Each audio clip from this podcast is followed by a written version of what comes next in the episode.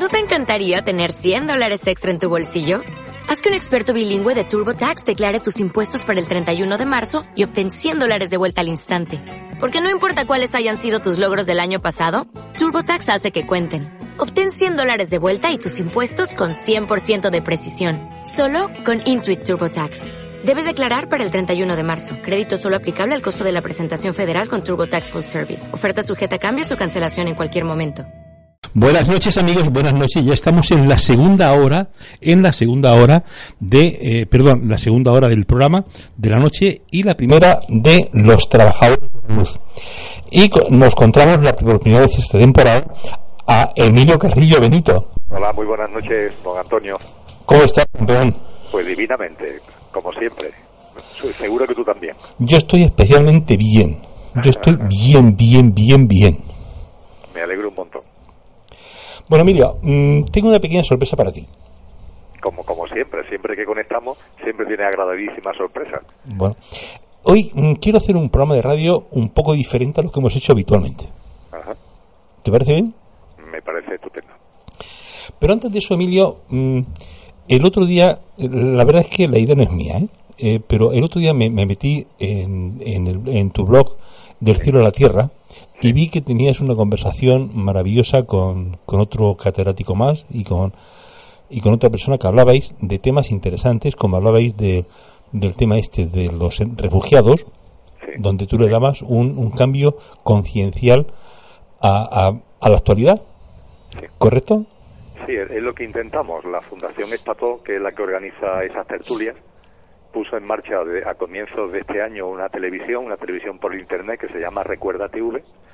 Y dentro de esas emisiones hay un programa de tertulia donde Enrique Álvarez, que hace de moderador de las tertulias y que es presidente de la Fundación Espato, Juan Torres, catedrático de Economía de la Universidad Pablo Lavide de Sevilla, y yo mismo, pues compartimos acerca de temas, vamos a llamarle de actualidad, pero es una perspectiva consciente, no al hilo de lo que dicen y redicen los medios de comunicación, sino es una perspectiva que surge del corazón. Bien, el, bueno, ¿me puedes explicar tú cuál es tu visión desde, el- desde la conciencia del- del- de, de esta presentación que hizo ayer la, la OMS acerca del, de la can- del cáncer? Mm, mm, mm, ¿Tú puedes darle eso una... Esto no, mm, he de deciros amigos que esto no está en absoluto pa- pa- pactado, ¿eh? N- No está pactado, bueno, ya los que me conocen habitualmente ya saben que yo jamás pacto nada antes de empezar en la antena y, y, bueno y, y- por eso quería darle un poco una visión concienciar un poco a, a este tema bueno y, y quién mejor que contigo no Sí, bueno, to- topamos con un problema, Antonio, es que como tú creo que conoces, el- yo no sigo directamente No eh, la- los medios de comunicación. Eh, hay temas que cuando me proponen en esas tertulias el abordarlo, pues entonces, bueno, me meto en Internet y me entero de por dónde va el tema de la Volkswagen o por lo que está sucediendo con el tema de los refugiados. ¿no? En el tema de lo de la ONU, que me, de la Organización Mundial de Salud, que me comentas, no sé si tiene algo que ver con una cosa que me comentaba una persona en el desayuno, de que declaraban cancerígena la carne procesada. ¿Puede A- ser eso? así es sí Ajá, correcto, sí, sí, que me ha llamado mucho la atención, por cierto. Sí, sí. Hombre, la- co- conociendo lo que acabo de compartir contigo, es decir, lo que ha sido simplemente algo que una persona amiga y de confianza me ha eh, trasladado mm, desde la sorpresa eh, acerca de eh, los términos que acabo de compartir contigo. Bueno, Eh, pues- mira, eh, eh, yo tengo el convencimiento absoluto, tú lo sabes, de que la enfermedad no existe, en que la enfermedad es un mito. Yo tengo el convencimiento que lo que llamamos enfermedad no son si los sín- sino los síntomas exteriores de procesos concienciales interiores. Yo pongo el ejemplo del iceberg. Hay una punta del iceberg que es la que vemos, pero realmente el iceberg es mucho más grande y está por debajo del agua. Y cuando el iceberg, la gran masa que está por debajo del agua, entra en contacto con aguas calentitas, con corrientes de aguas eh, marinas calientes, el iceberg se empieza a derretir. Nosotros con los sentidos corpóreos mentales vemos que se derrite la punta del iceberg, pero realmente puede ser que la punta esté a temperaturas bajo cero en el medio ambiente, pero el origen y la causa está dentro, en la parte del iceberg que no vemos, que la que ha entrado en contacto con el agua caliente, por más que nos fijemos en los síntomas de la punta del iceberg, donde no está la causa ni el origen de lo que está ocurriendo. A nosotros nos pasa algo parecido, nos hemos acostumbrado a hablar de la enfermedad y a hablar de los síntomas de lo que ocurre fuera realmente no es así. La enfermedad siempre es un proceso conciencial, es un proceso interior que se manifiesta en síntomas físicos y mentales, que es a lo que denominamos enfermedad. Yo aprieto un poquito más y lo que realmente estamos viviendo son procesos de sanación, procesos de limpieza, procesos concienciales interiores que todavía en la inconsciencia denominamos eh, enfermedades desde el punto de vista externo. Dicho esto, dicho esto, es indudable, es indudable, eh, eh, Antonio, yo creo que, que, esto eh, se sabe hasta en parvulitos, de que en la sociedad actual, por muchas razones, la alimentación que nos hemos acostumbrado a tomar es una, es una alimentación muy contaminada.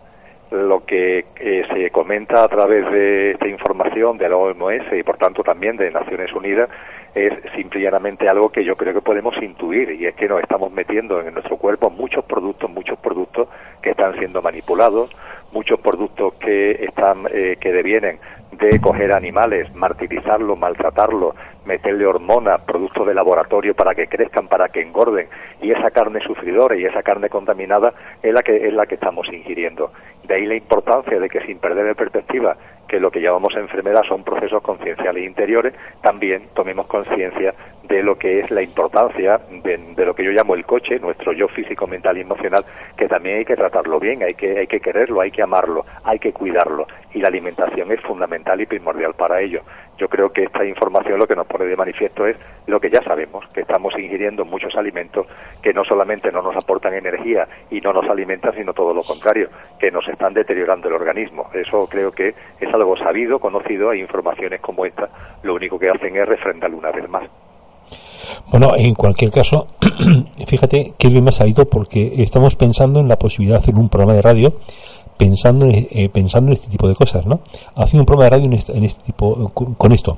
Pero un programa de radio mm, hablando de belleza, de salud, pero bajo otra perspectiva, es decir, metiendo pues lo que son afirmaciones positivas, hablando pues de la importancia del respeto, hablando del pensamiento positivo, hablando de la visualización.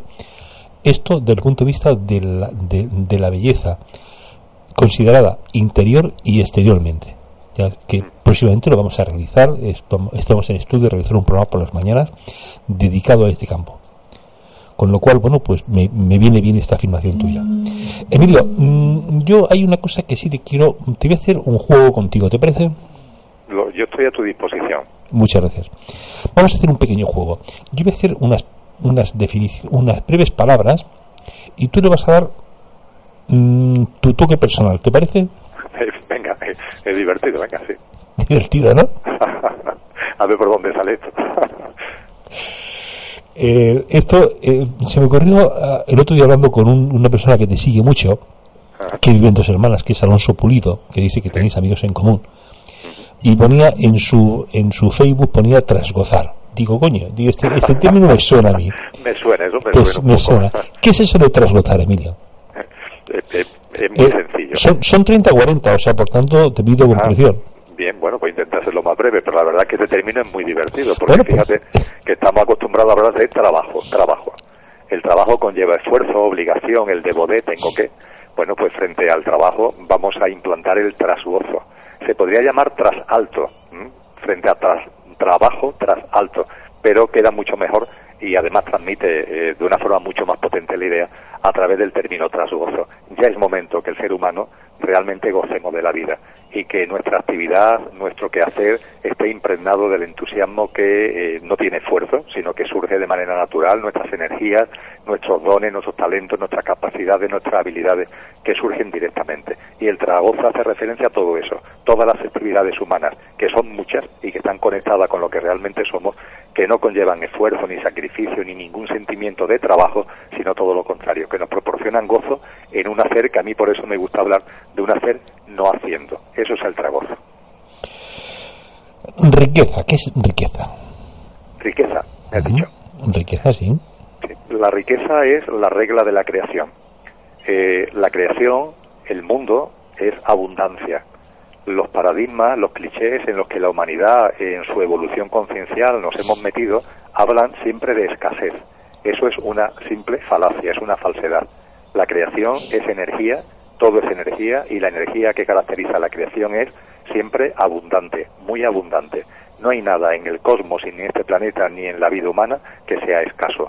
La riqueza, por tanto, yo lo entiendo como sinónimo de abundancia y es la regla, la regla de la creación, por más que todavía en nuestra evolución conciencial, por el sistema social que nos hemos dado, por la forma de distribuir los bienes y recursos que tenemos, podamos pensar lo contrario, pero ese pensar no es correcto. La abundancia y, por tanto, la riqueza plena es la marca de la creación.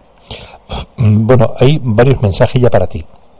Me dice una persona eh, que no conozco su nombre, eh, sí, hay una, bueno, es el hermano de Alonso Pulido, la, persona que decía antes. Me decía, dice, me encanta el planteamiento de Emilio, el disfrutar de la vida que es un regalo.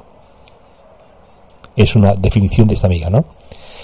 Y, hay otra persona que dice también, hombre, está mi Emilio, qué osada. bueno, pues, pues, muchas gracias a esas dos personas. Esas dos personas. Bueno, que habrá más personas que, que ir diciendo. Familia. Eh, una fase de la evolución humana. Mm, y sé que esto puede a, algunas personas herirle un poquito, ¿no? Yo a la familia le doy mucha importancia. Yo tengo una familia, tengo esposa, tengo tres hijos y le doy importancia. No obstante, entiendo que es una fase en el proceso evolutivo humano. Yo creo que la humanidad va caminando hacia una forma de, amor o hacia una forma de relaciones personales e interpersonales que irán mucho más allá de la familia y que pensarán mucho más en clave de comunidad, de una gran comunidad, de una gran familia. Por tanto, la familia es algo muy importante, pero siendo importante no es sino un estado en fase de transición y en fase de evolución hacia otra forma de relaciones mucho más abierta y mucho más plenas. Eh, ¿Éxito? No te digo, Antonio. Éxito. Éxito éxito es una idiotez. no, no existe el éxito. El éxito lo llevamos incorporado. El éxito, cuando alguien utiliza o cuando coloquialmente o usualmente utilizamos ese término, estamos refiriéndonos a alcanzar cosas, a conseguir cosas. Y lo que lleva implícito más, además, a luchar por alcanzar y conseguir esas cosas. Esos son simplemente juegos de la mente, juegos del ego. El éxito no, no, no existe. Lo único que existe es lo que realmente somos nuestra autenticidad, nuestra divinidad plena y ahí no hay nada que conseguir, no hay nada que alcanzar y por tanto no hay ningún éxito que perseguir. Ya tenemos todo. Y cuando estamos persiguiendo tantas veces el éxito en tantas cosas, estamos olvidando precisamente que ya tenemos todo. El éxito lo llevamos incorporado, no es algo que esté fuera. La felicidad la llevamos incorporada, no es algo que esté fuera. Viene todo de serie, ¿no? Viene todo en serie. La familia, el éxito, el amor, todo viene del el respeto, todo viene de serie, ¿no? Sobre todo todo lo que tiene que ver con el amor está en nuestra en nuestro código eh, divino. Eh, amor, ¿qué, es el amor para, para mí, Carrillo? Eh, esto sí que es complicado que lo traslade con brevedad, porque sería eh, pues faltar el respeto a los oyentes. Tenemos, tenemos de aquí hasta año 5.000 para decirlo. Mira, lo intento explicar de una forma muy simple. Yo no sé si, seguro que tú lo conoces, pero quizá hay oyentes de tu programa que, que no lo conocen. Cuando nacemos, el bebé no tiene sentimiento de yo. Durante unos meses de vida, los dos, tres, cuatro meses, depende del estudio médico al que nos acerquemos, durante unos cuantos meses de vida, el bebé no tiene sentimiento de, de yo. Al no tener sentimiento de yo, no tiene sentimiento de otro. De modo y manera que cuando el bebé está en la cuna, la cuna es él porque él no es él, porque él es nada al ser nada es todo. Parece un trabalengua, parece una, una paradoja, pero es la consecuencia de no percibirse como un yo, que todo eres tú. La cuna es el bebé porque el bebé no se ve como bebé. La mamá que la mamanta es el bebé porque el bebé no la ve a ella como algo diferente de él porque él no se ve a él como un sujeto y por tanto no hay objetos. Bien, ahora vámonos a la mamá. La mamá le está dando el pecho al bebé. La mamá ama con locura al bebé y la mamá es capaz de expresar el amor que siente por el bebé. Ahora bien, esa mamá que ama muchísimo al bebé y que se expresa esos sentimientos de amor en palabras y en gestos, al bebé lo coloca en la cuna cuando ha terminado de amamantarlo y está viendo al bebé como bebé distinto de ella. Ahí está el bebé, mi hijo, mi hijito, aquí estoy yo, pero yo soy yo y él es él. Pues bien, ¿dónde está el amor? En lo que coloquialmente en el día a día entendemos como amor, la mamá tiene mucho amor al bebé y es capaz de expresarlo como sentimiento y como emoción. Pero ojo, insisto, la mamá se ve a ella como ella y al bebé como bebé. Ahí hay una barrera, ahí hay un límite que lo separa. Bien, el bebé, en cambio, no va a hacer ninguna declaración de sentimiento o de emoción. El bebé, como le pregunte qué es eso del amor, no tiene la más mínima idea. Ahora bien, el bebé está experienciando el verdadero amor. El no verse separado ni fragmentado de nada. el ver que todo es el mismo porque él tampoco se separa viéndose como un sujeto, el percibir que la vida entera eres tú porque tú no te ves separado y fragmentado de la vida. Eso, Antonio, para mí es el amor. Lo que siente la madre es hermosísimo, pero es un sentimiento que aunque le llamemos amor, no es amor, es una emoción, es otra cosa. El amor de verdad es el que se experimenta cuando un ser humano, como le pasa al bebé de manera natural, pero solo durante unos meses, o un ser humano que adquiere conciencia, es capaz de dejar a un lado esa barrera del sentimiento del yo, del sentimiento de individualidad y es capaz de lanzarse a una perspectiva experiencial totalmente distinta, totalmente abierta, donde el yo queda ya difuminado y todo pasa a ser algo en lo que yo me unifico. Y esa unificación es precisamente la fuente y el origen del amor. Para mí eso es el amor. ¿Y, y qué es el cielo en la tierra? El cielo en la tierra es lo que estamos haciendo todos los que estamos encarnados en la tierra por ejemplo, los seres humanos, que estamos encarnados en el planeta Tierra. Somos el cielo en el sentido de que eh, es lo que en programas anteriores yo he denominado el conductor. Es aquello que cuando el yo físico, mental y emocional, al que me gusta denominar el coche, deja de funcionar, cuando llega ese momento que la humanidad llama muerte, pero que no es muerte, simplemente una, una puerta que se abre para pasar de una habitación a otra de la vida, pues bien, cuando llega ese momento hay algo que se queda aquí, hay algo que es enterrado o quemado, es el coche. Lo que sigue vivito y coleando es el conductor. Pues bien, el conductor, que es lo que realmente somos, divinidad, eternidad, infinitud, eso es lo que también coloquialmente podemos denominar cielo. No tiene principio ni tiene fin, vive fuera del tiempo y vive fuera del espacio. Pero ojo, estamos encarnados aquí, en la tierra, el cielo en la tierra. Y cuando estamos encarnados en la tierra, tenemos un cuerpo humano, encarnamos en un yo físico, mental y emocional para experienciar, para saborear y para gozar la experiencia humana. Esto no es un valle de lágrimas, esto es una experiencia única que estamos experienciando, que estamos vivenciando y que nos permite vivir y gozar del tiempo y del espacio cuando realmente nosotros estamos mucho más allá del tiempo y del espacio, que nos permite vivir y experienciar lo que son vidas, entre comillas, cortas, cuando nosotros vivimos en la eternidad y en la infinitud. Eso es lo que nos proporciona la Tierra. Y es muy importante, muy importante de corazón, Antonio, el que no le demos la vuelta a la frase. Somos el cielo en la Tierra no la tierra en el cielo. Digo esto porque hay demasiadas personas que cuando empiezan a avanzar en el plano conciencial y espiritual se empeñan en estar permanentemente fuera, pensando en el más allá, pensando en el cielo, pensando en el otro plano, queriendo elevarse de dimensión, queriendo ir a no se sabe dónde. No, no, no. Ahora estamos aquí. Y ahora estamos aquí por voluntad propia para experienciar y disfrutar la tierra. Somos el cielo en la tierra, no la tierra hacia el cielo, el cielo en la tierra. Bueno, también mm, defíneme algo así del pensamiento positivo. Mm, es una falacia, Antonio. Todo lo que tenga que ver con el pensamiento, yo sé que también esto puede romper, eh, vamos, yo no tengo por qué llevar razón, me puedo equivocar y, y no quiero convencer a nadie de nada. Yo lo único que puedo hacer es, al hilo de tus preguntas, es compartir lo que, lo que interiormente siento, no puedo hacer otra cosa.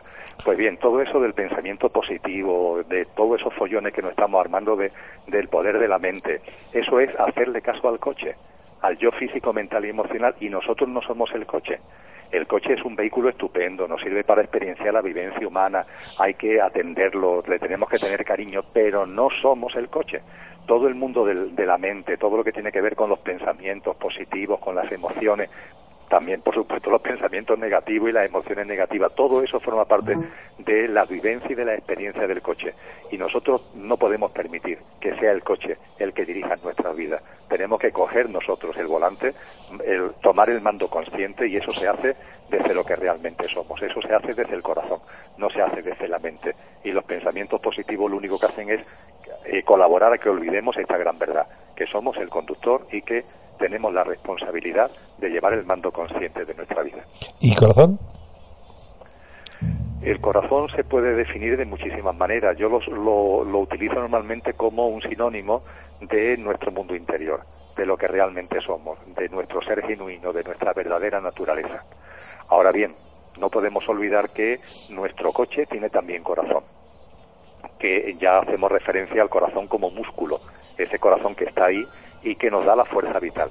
Y es muy importante recordar que, de la misma forma que investigaciones científicas están poniendo de manifiesto eh, cosas como la, que arrancábamos este programa acerca de comer carne, etcétera, no podemos olvidar que cada vez son más las investigaciones científicas que nos están diciendo que, por ejemplo, el corazón tiene muchas más neuronas que el cerebro, que el corazón es realmente el gran cerebro, la gran mente que tiene nuestro cuerpo, que el corazón no funciona bajo los dictados de la mente, sino que funciona exactamente al revés, y que el corazón genera un campo de energía cuatro veces superior al que puede generar la mente. Eso lo estamos sabiendo hoy teniendo en cuenta indagaciones científicas. Y todo esto lo que nos pone de manifiesto es que determinados refranes, determinados dichos populares que venimos arrastrando durante generaciones y que hemos perdido el significado, nos ayuda a recordar su significado verdadero. Cuando decimos, por ejemplo, esta persona habla con el corazón en la mano, esta persona canta de corazón, etcétera, etcétera. Estamos haciendo referencia a una realidad del corazón que va mucho más allá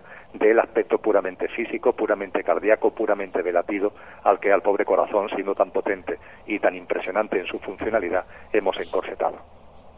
También me dicen, aquí una, una persona me dice, toma de conciencia. No sé exactamente a qué se refiere, pero bueno, seguro que toma de conciencia, me dice. No sé si es una confirmación de lo que tú me has dicho. Es una expresión que se utiliza con frecuencia en, el argot conciencial y espiritual y es simplemente darte cuenta. Eh, hago, no soy ir por la radio, pero se me ha soltado un chasquido de los dedos. Darte cuenta.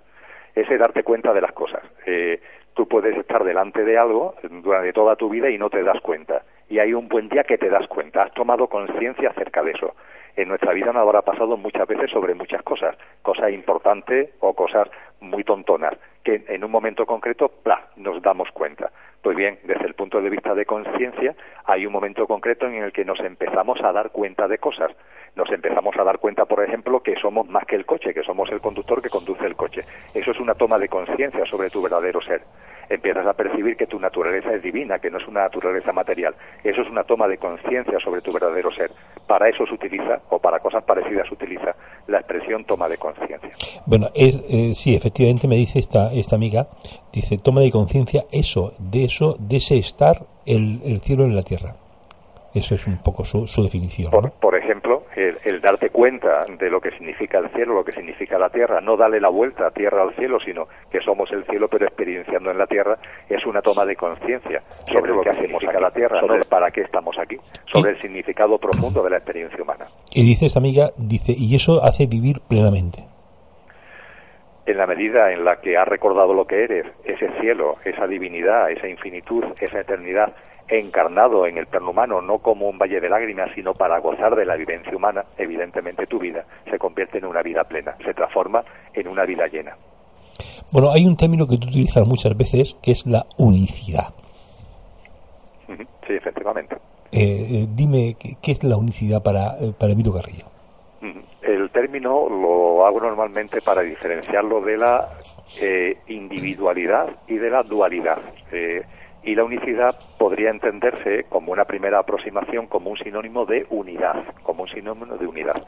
Ahora bien, a mí me gusta llamarlo unicidad porque la expresión es dualidad, podemos decir la expresión antagónica es dualidad o la expresión antagónica puede ser la individualidad. Frente a la percepción de unicidad está la percepción mía de yo como sujeto eh, y esa experiencia en la que todavía vive muchísima gente en este planeta donde ya todos sabemos que la Tierra, eh, que el universo no gira en torno a la Tierra, la famosa teoría egocéntrica que echó abajo por primera vez Galileo Galilei, que el, universo no gira en torno a la Tierra, pero sin embargo hay personas que siguen creyendo y siguen viviendo como si el universo girara en torno a ellos, no en torno a la Tierra, sino en torno a ellos. Esa es una percepción de sujeto, de individualidad dura. Pues bien, frente a esa percepción de individualidad, esa percepción cerrada, esa, esa percepción de sujeto, que por cierto significa estar sometido en expresión literal, frente a esa percepción de sujeto, la percepción conciencial es la que comparto la percepción conciencial de unicidad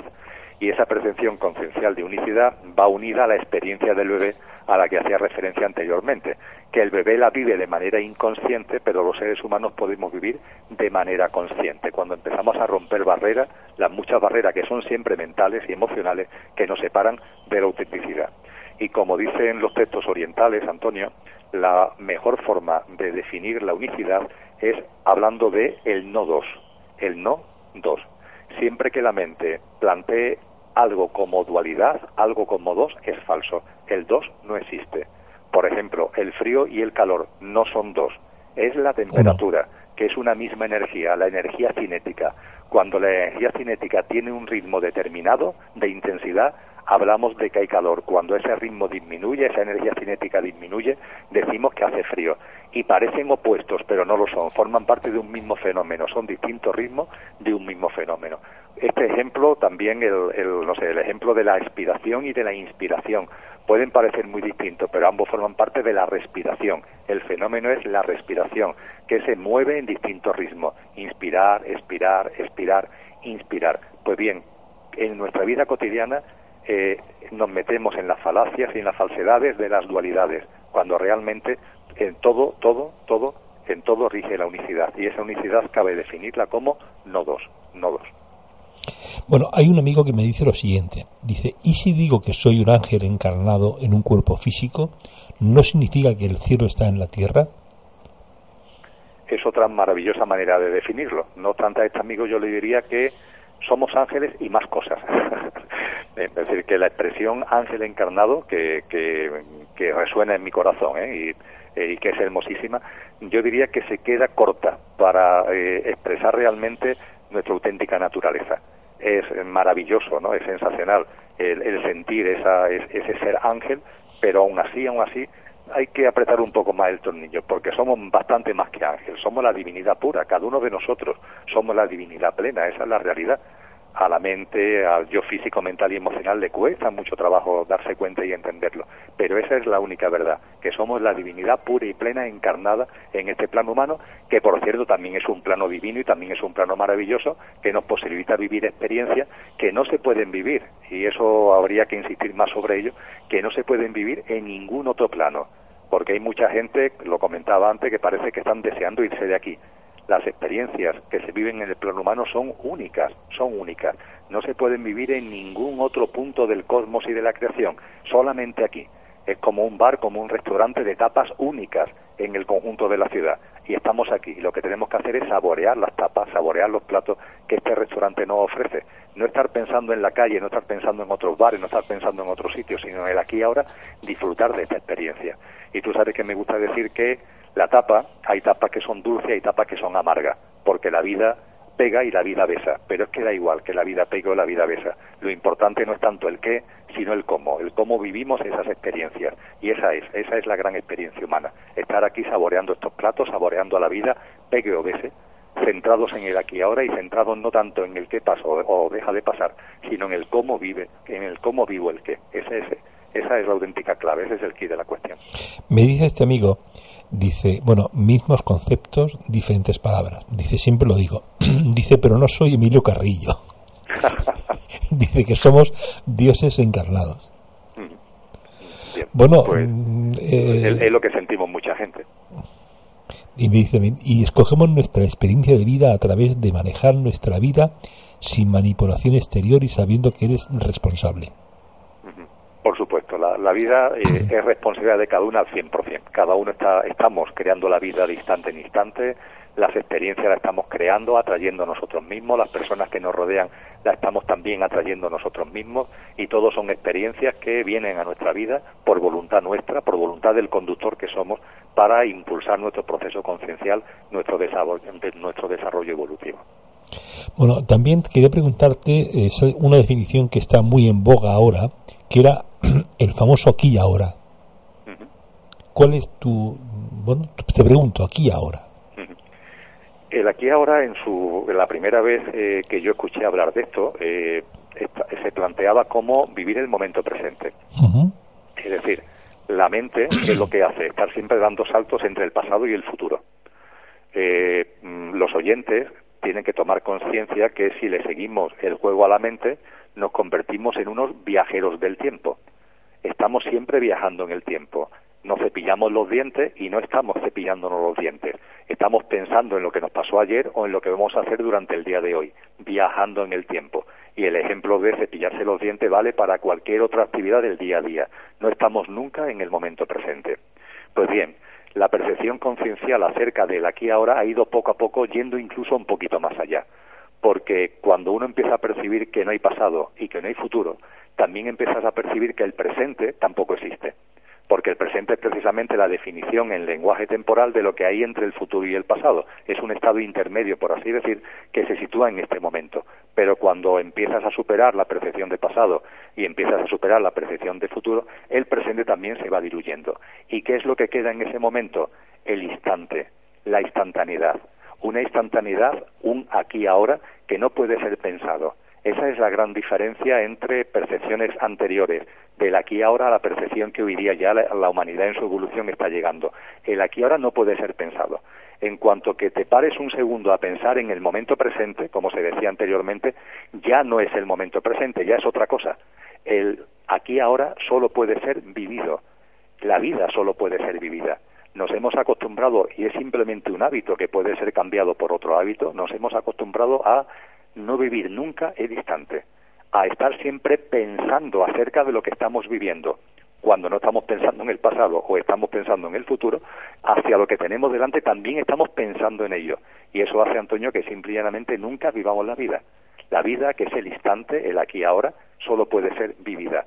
Y esa es una experiencia que cuando se mm, conecta eh, en tu interior, cuando salta en tu interior como si fuera una luz que se enciende, transforma la vida en algo totalmente distinto. A eso es lo que en mis charlas a mí me gusta denominar el vivir viviendo. No hay otra cosa, no cabe otra cosa en la vida, vivir viviendo, no pensando ni en presente, ni en pasado, ni en futuro, en aquí ahora, en el instante, en un permanente vivir viviendo. Eso produce y da esa vida llena, esa vida plena y el gozo de la vida que venimos compartiendo en el programa. Me dice este amigo, dice, hasta la oscuridad es escogida por nosotros y ese ser que nos provoca dolor lo hace desde el amor para nuestra evolución. La, oscuridad, eh, volvemos a lo que antes eh, compartía contigo, Antonio, la oscuridad frente a la luminosidad, frente a la luz. Volvemos otra vez al lenguaje de la dualidad. Realmente la oscuridad y la luminosidad forman parte de un mismo fenómeno eh, el hecho de que haya partículas lumínicas en mayor o menor cantidad o, inexistentes hace o provoca el fenómeno de la oscuridad frente al fenómeno de la luminosidad. Realmente forman parte del mismo fenómeno.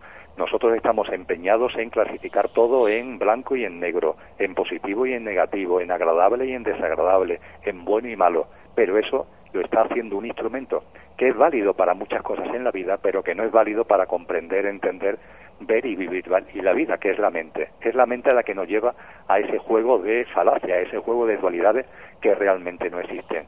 Entonces tendemos a decir no a lo malo, no a lo desagradable, no a lo negativo, no a la oscuridad, etcétera, etcétera, sin darnos cuenta que de esa forma estamos diciendo no a la vida, porque la vida es una, la vida no puede ser partida, separada.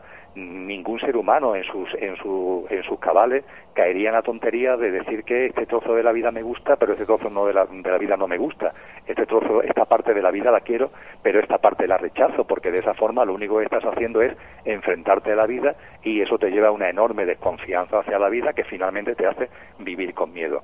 Por tanto, todos estos términos que han sido forjados desde la dualidad en el corazón los vamos superando cuando nos vamos dando cuenta de lo real, saltando por tanto sistemas de creencia basadas en esas dualidades.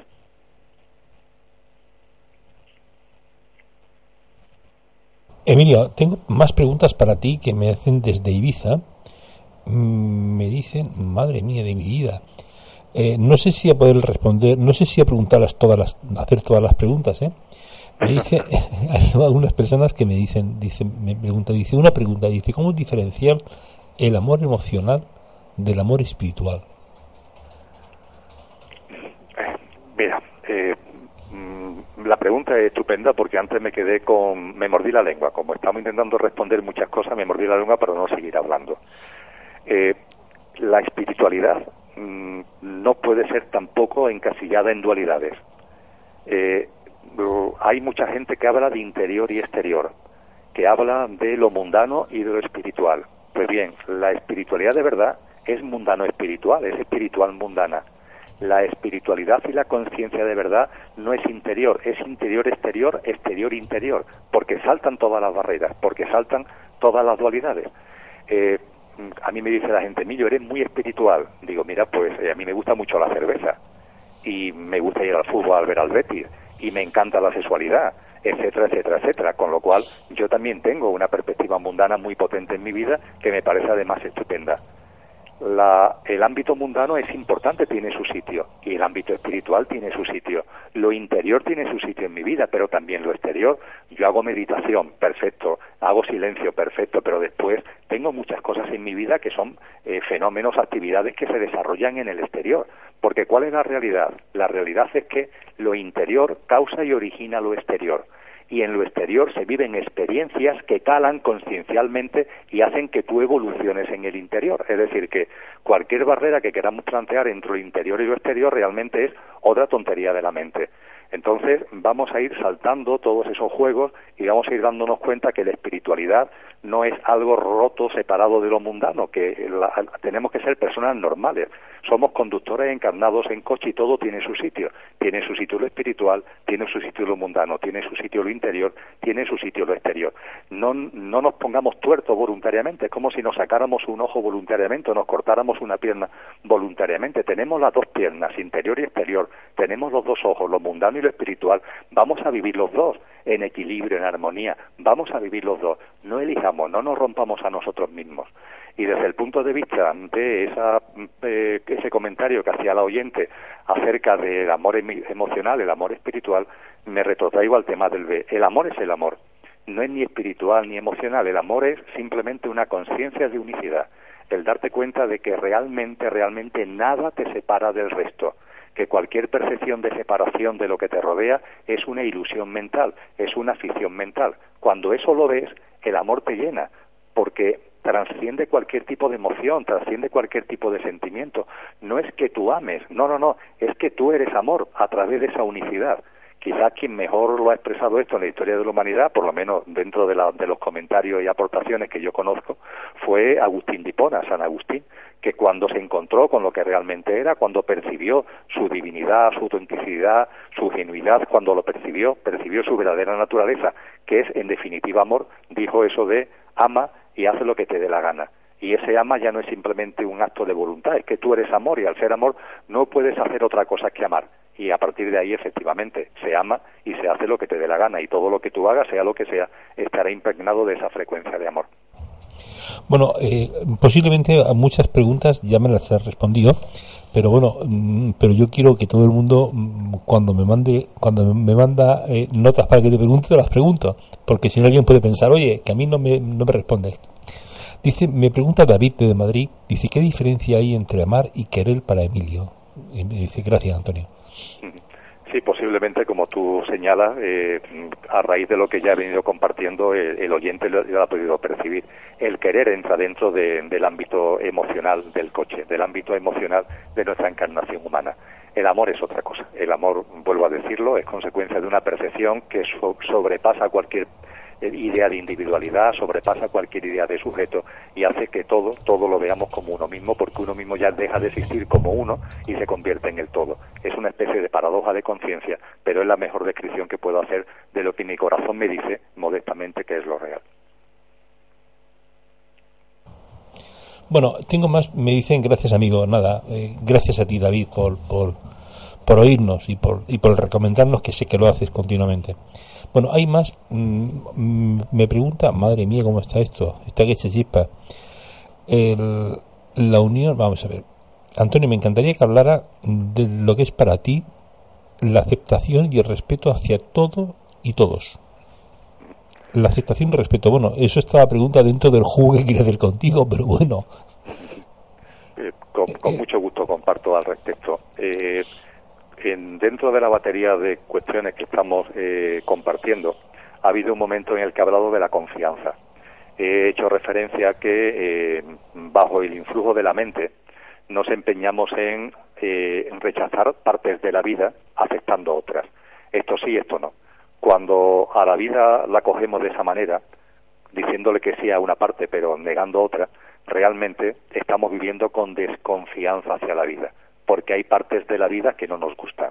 Eso, vuelvo a decirlo, es una ilusión mental. La vida es una, la vida es la totalidad, la vida es integridad. No puede ser partida, no puede ser dividida. Sin embargo, mentalmente hacemos esa pequeña tontería. Pues bien, en el momento en el que hacemos esa tontería, desconfiamos de la vida. la implicación, la derivación, la conclusión es que vamos a desconfiar de la vida porque hay partes de la misma que no nos gustan y por tanto desconfiamos de la vida. Y al desconfiar de la vida no aceptamos la vida misma. Eh, aparece la queja, aparece la inquietud, aparece el disgusto. Eh, en la forma de vida que, comparto desde el corazón, es una forma de vida donde la vida es una. Y pegue o bese es la vida. Y esa vida me unifico con ella y la vivo plenamente.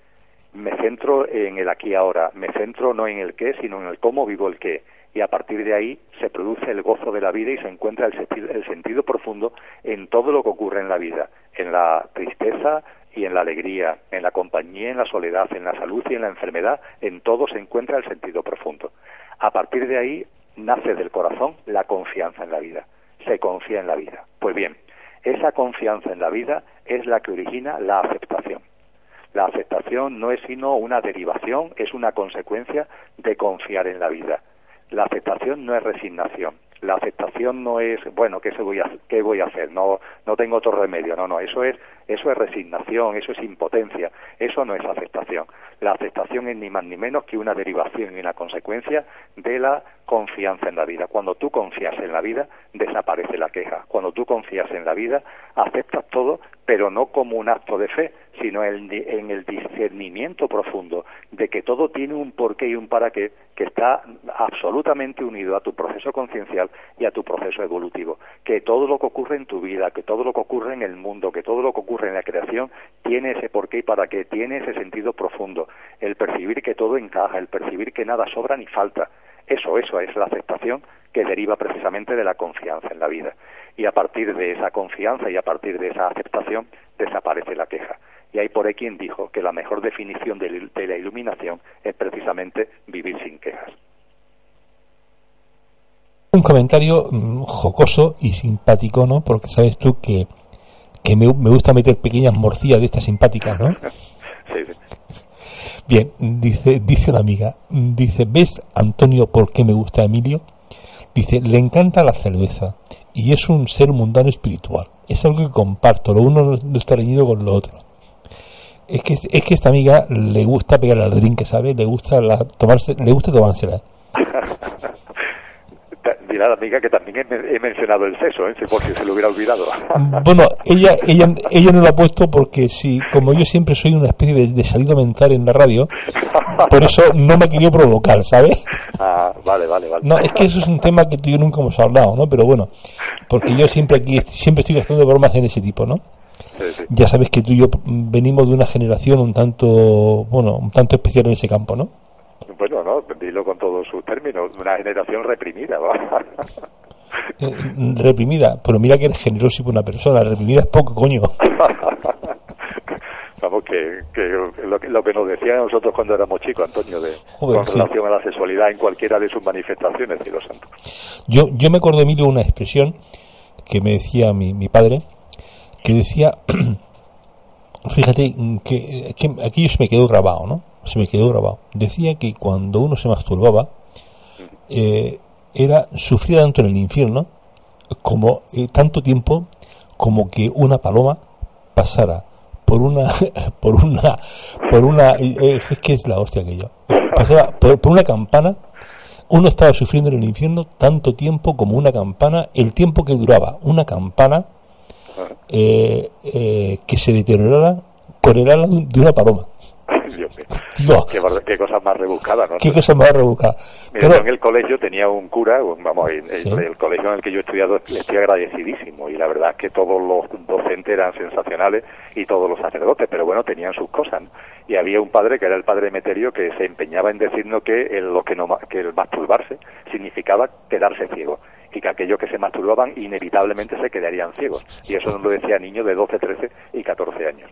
Por, por eso tú llevas gafas.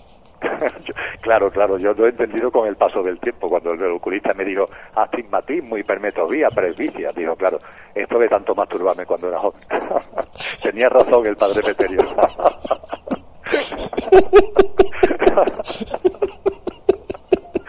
es que estos curas saben mucho. ¿Eh?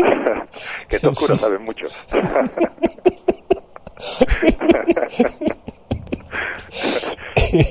ay, Ay, se me está, estoy llorando, estoy llorando ahora mismo. Eh, Emilio, mm, vale, eh, jugando, eh, volviendo al juego ese, masturbación. A ver, ¿qué, qué es la masturbación para Emilio Carrillo? Eh, un componente más y una experiencia más de la sexualidad. Ni buena ni mala, ni mejor ni peor, sino simplemente una experiencia y un componente más de lo que es la vida sexual, sin ningún tipo de reparo, sin ningún tipo de juicio. Yo, yo pensaba que iba a decirme que era ceguera. no, ya me explicó el oculista que no, que lo que yo tengo en los ojos no tiene nada que ver con que me masturbara. y le hice más caso al oculista que al padre Emeterio. Muy bien. Tengo, tengo más preguntas para ti. Eh, dice un amigo, dice, yo soy miope. Vaya hombre. Bueno. No, veas tú, Emilio, como este programa, lo- lo- el cachondeo que se van a llevar después con este tema va a ser demasiado. Tú olvídate de muchas cosas y tal, que aquí se van a quedar con el tema que por primera vez hablamos de sexualidad. Y, y me dice una amiga, dice todo ciego.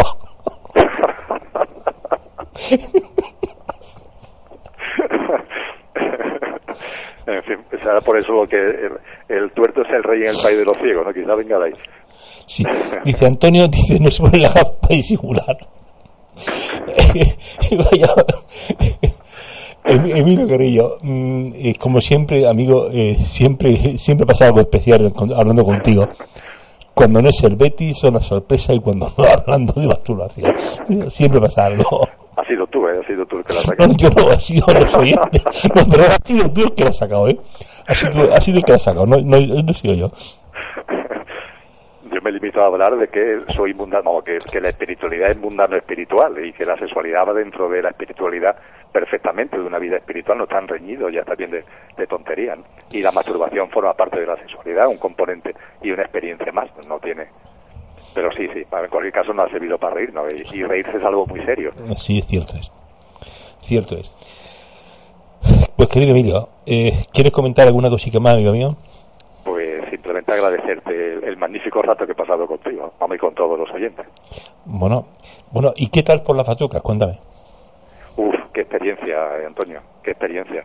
La aconsejo, ¿eh? Para mí ha sido una sorpresa agradabilísima el visitar esa zona de Salamanca, al sur de Salamanca, casi bordeando ya limítrofe con la provincia de Cáceres, que es la Patueca y la Sierra de Francia. No puedo sino aconsejarlo.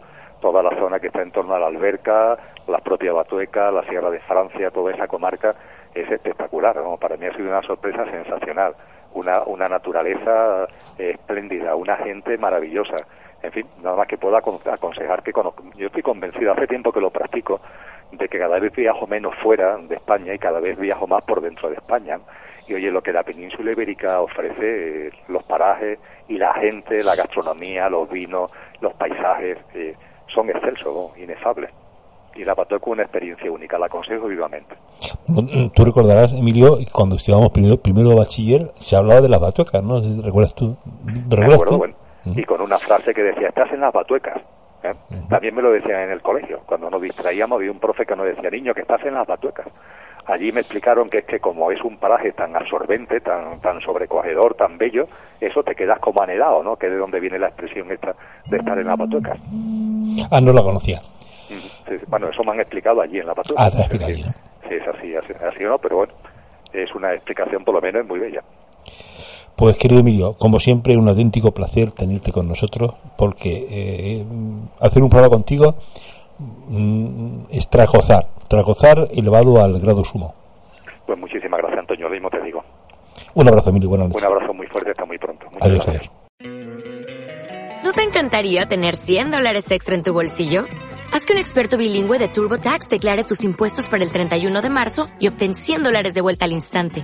Porque no importa cuáles hayan sido tus logros del año pasado, TurboTax hace que cuenten. Obtén 100 dólares de vuelta y tus impuestos con 100% de precisión. Solo con Intuit TurboTax. Debes declarar para el 31 de marzo. Crédito solo aplicable al costo de la presentación federal con TurboTax Full Service. Oferta sujeta a cambios o cancelación en cualquier momento.